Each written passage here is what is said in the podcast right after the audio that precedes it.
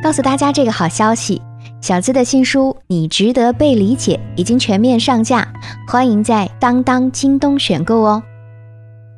透过别人读懂自己，洞穿困惑，体悟生活。嗨，我是你的小资老师。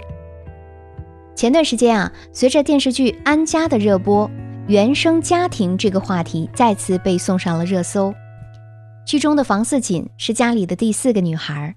刚出生就差点被丢进井里淹死，虽然被爷爷捡回了一条命，可是爹不疼娘不爱，三个姐姐都欺负他。小时候遭遇的种种不公，都转化为他前进的动力，以至于成年后他总是憋着一股劲儿，想要出人头地。可就算身为公司的金牌销售，连续五年拿下销售冠军，可他永远是一身普通的职业装，一双鞋子都要粘粘补补，破了也舍不得扔。而这一切全靠他新娘潘桂宇所赠，张口就是一百万的潘桂宇，把房似锦当成了他们家的赚钱机器，除了要钱，其他的都跟他没有任何关系。这让我想到我们的一个学员。他说自己的母亲对自己管得很严，甚至是有点控制的那种。他的任何事情，小到吃饭穿衣，大到报考什么学校，成绩必须在哪个范围，都是他妈妈说了算，他没有一点自主权。小的时候总是羡慕别人家的孩子可以自由自在的玩，而自己永远有做不完的习题，学不完的兴趣班。长大以后，想要逃脱他妈妈的控制，就选择远方的学校，假期也不回家。可是那种被管控的感觉，就好像一直都在。不管他逃到哪里，似乎都有一双眼睛在盯着他。慢慢变得暴躁，控制不好自己的情绪，变得自卑，变得不相信这个世界，终日在抑郁的情绪里惶惶不安。著名心理学家阿德勒曾说过。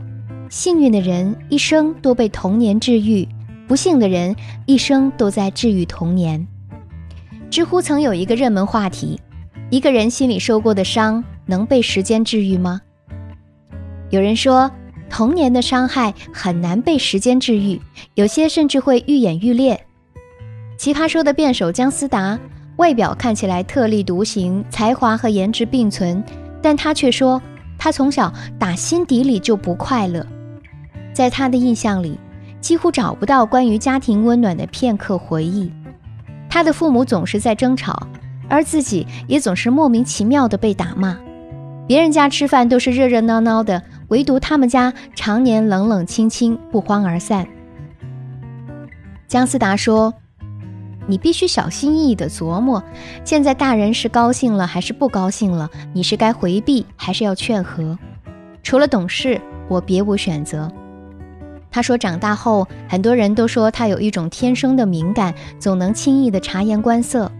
他却无奈地说：‘没有人想要敏感，我宁可傻白甜。’在他的记忆里，父亲总是那个情绪很容易激动，激动就是突然的，我不知道他下一秒会做出什么事的男人。这导致他的整个童年都很没有安全感。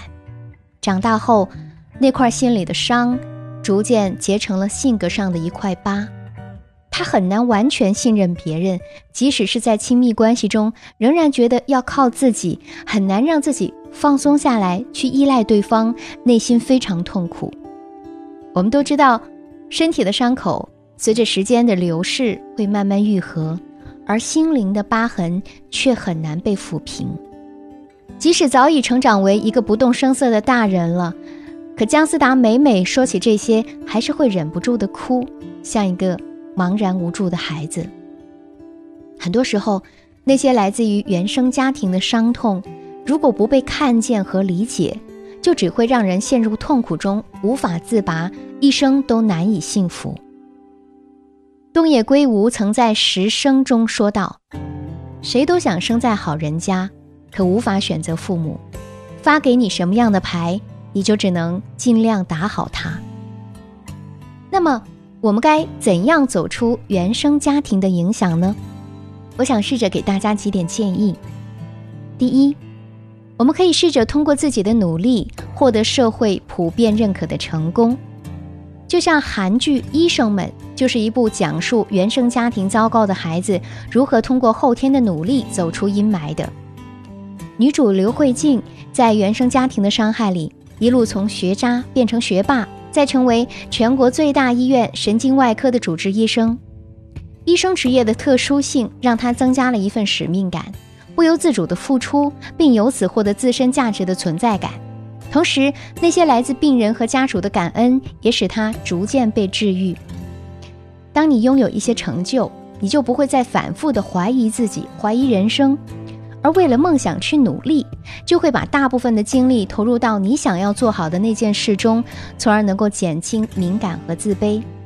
所以，如果你还是学生，就尽全力去学好功课，证明自己；如果你已经工作了，就在本职工作的同时，别忘了给自己充电，在你能掌控的世界里做出些成绩。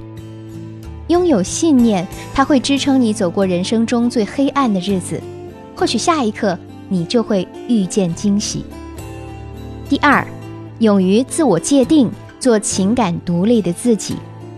其实我们每个人都具备情感独立的能力，你只需要对自己进行一个自我界定，就能够保持情感的完整性，更好的忠于内心的真实想法。自我界定并非自私自利，只是拿回生活情感的自主权，自己的事情自己做主，并为自己的选择负责。因为只有这样，别人的想法和感觉才不会将你再次拉入自我怀疑的深渊。那在自我界定的时候，要注意以下几点，比如我们可以少一些反应，多一点回应。怎么来理解呢？反应其实啊，就是在给自己辩护、在证明、在解释，是一种被动的辩解。而回应，则是一种主动思考的行为，非辩护性的，让自己不再做让他们明白的无谓努力。可能有的人会认为，在发生冲突的时候，我不为自己辩护就是软弱、好欺负。但实际上，沉着冷静、临危不乱的非辩护性回应，才能很好的让自己保存实力，表明自身立场。你要明确自己的想法和信念。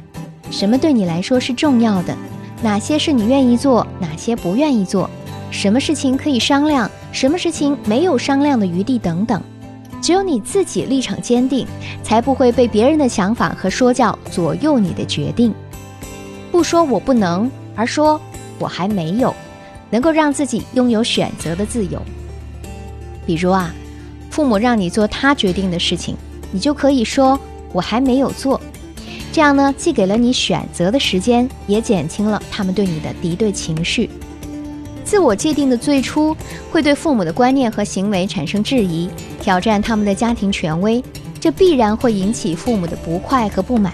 而此时，你需要的是信念坚定，否则就会前功尽弃。第三，放下过去，正视未来。会发现。如果我们一直抱着受害者心态，那就不可能走出童年的创伤。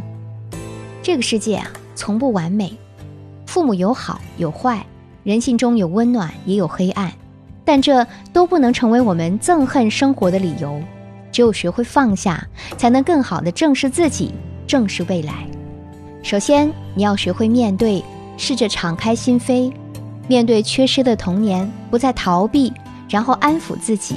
面对过往的伤痛，悉心的照料内心的伤口，可能这需要时间，也需要我们在适当的环境下释怀，甚至更需要专业的咨询师进行引导和分析，才能一步步走出原生家庭的阴影。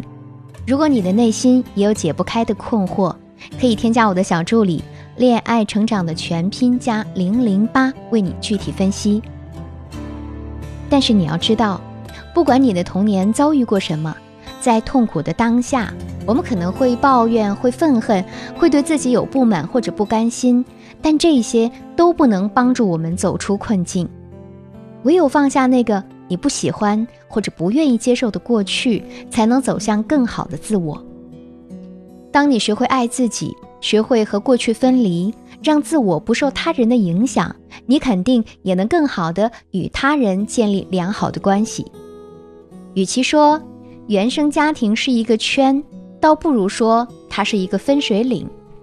有些人一辈子活在原生家庭的桎梏里，不原谅别人，不放过自己，为此搭上自己怨恨的一生；而有的人选择放下，凭借自己的努力逆天改命，就能全新的拥抱一个温暖的人生。